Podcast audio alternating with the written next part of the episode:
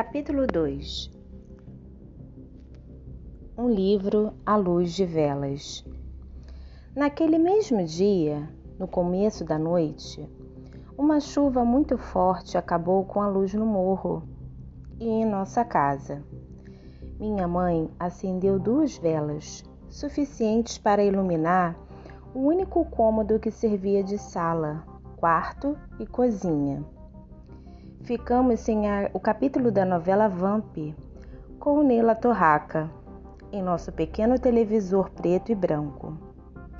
Lembrei do livro que estava guardado numa pilha com os meus cadernos de escola. Fiquei encantado com as ilustrações de Dom Gaton, que corria com linguiças pela casa. Lia e ria. Fui dormir abraçada ao livro na mesma cama em que estavam meu pai, minha mãe e minha irmã. Morávamos em uma casa e sala, né? Um quarto e sala. Estava maravilhado. Passei uma semana com ele para cima e para baixo, até que decidi que queria outros. Comecei a pedir livros emprestados a vizinhos. O primeiro a atender aos meus apelos foi o Tiago um amigo que colecionava histórias em quadrinhos. Tiago é hoje formado em biologia. Ele me emprestou gibis da turma da Mônica e da Disney. Outros amigos fizeram o mesmo. Cheguei a receber uma Bíblia Mormon e um manual de proprietário de Passat de 1980. Voltava toda hora ao campinho para ver se encontrava novos livros. De tanto mexer no lixo, alguns amigos começaram a me chamar de Xepa. Não importava, o que eu queria era ler. Lembro até o dia em que meu pai chegou em casa com um mapa do Brasil enorme que ele havia trazido do trabalho.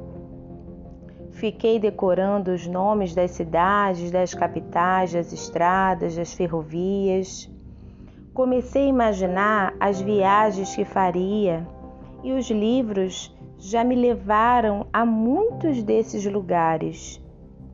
Ganhei também dois exemplares antigos de Monteiro Lobato, Reinações de Narizinho e As Caçadas de Pedrinho, ambos de 1965. Como não tinha um quarto só para mim, o jeito era guardar essas relíquias no armário compartilhado que tínhamos na sala. Aquele armário se tornou mágico. Adorava os livros, mas sempre soube conciliar outras diversões. Continuava a ver TV, curtia seriados de heróis japoneses como Jasper, Jiraiya, Changeman Jaiban e os Cavaleiros do Zodíaco. O assunto preferido da molecada na escola.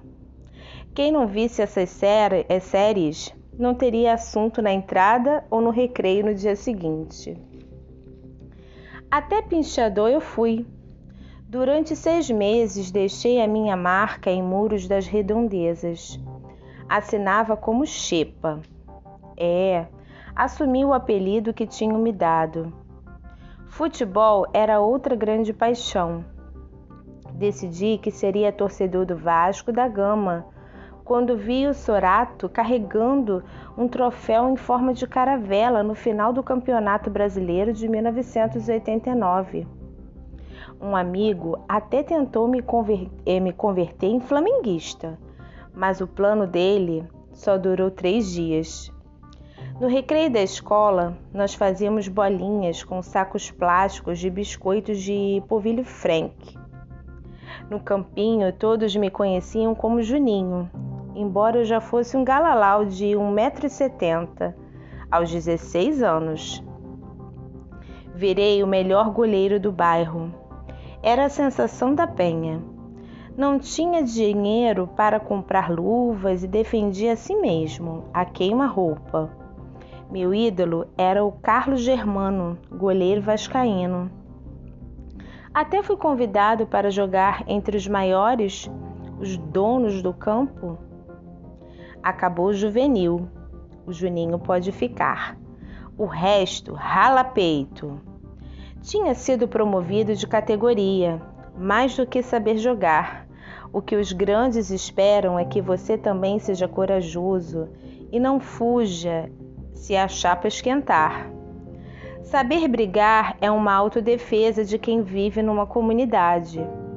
No dia em que assisti a uma reportagem sobre a visita do presidente norte-americano Bill Clinton à Vila Olímpica da Mangueira em 1996, resolvi que iria jogar bola lá.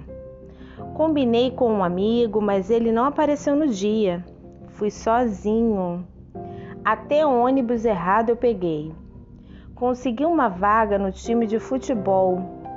Depois disso, comecei a treinar todos os dias. Até os motoristas dos ônibus já me conheciam de tanto pedir carona.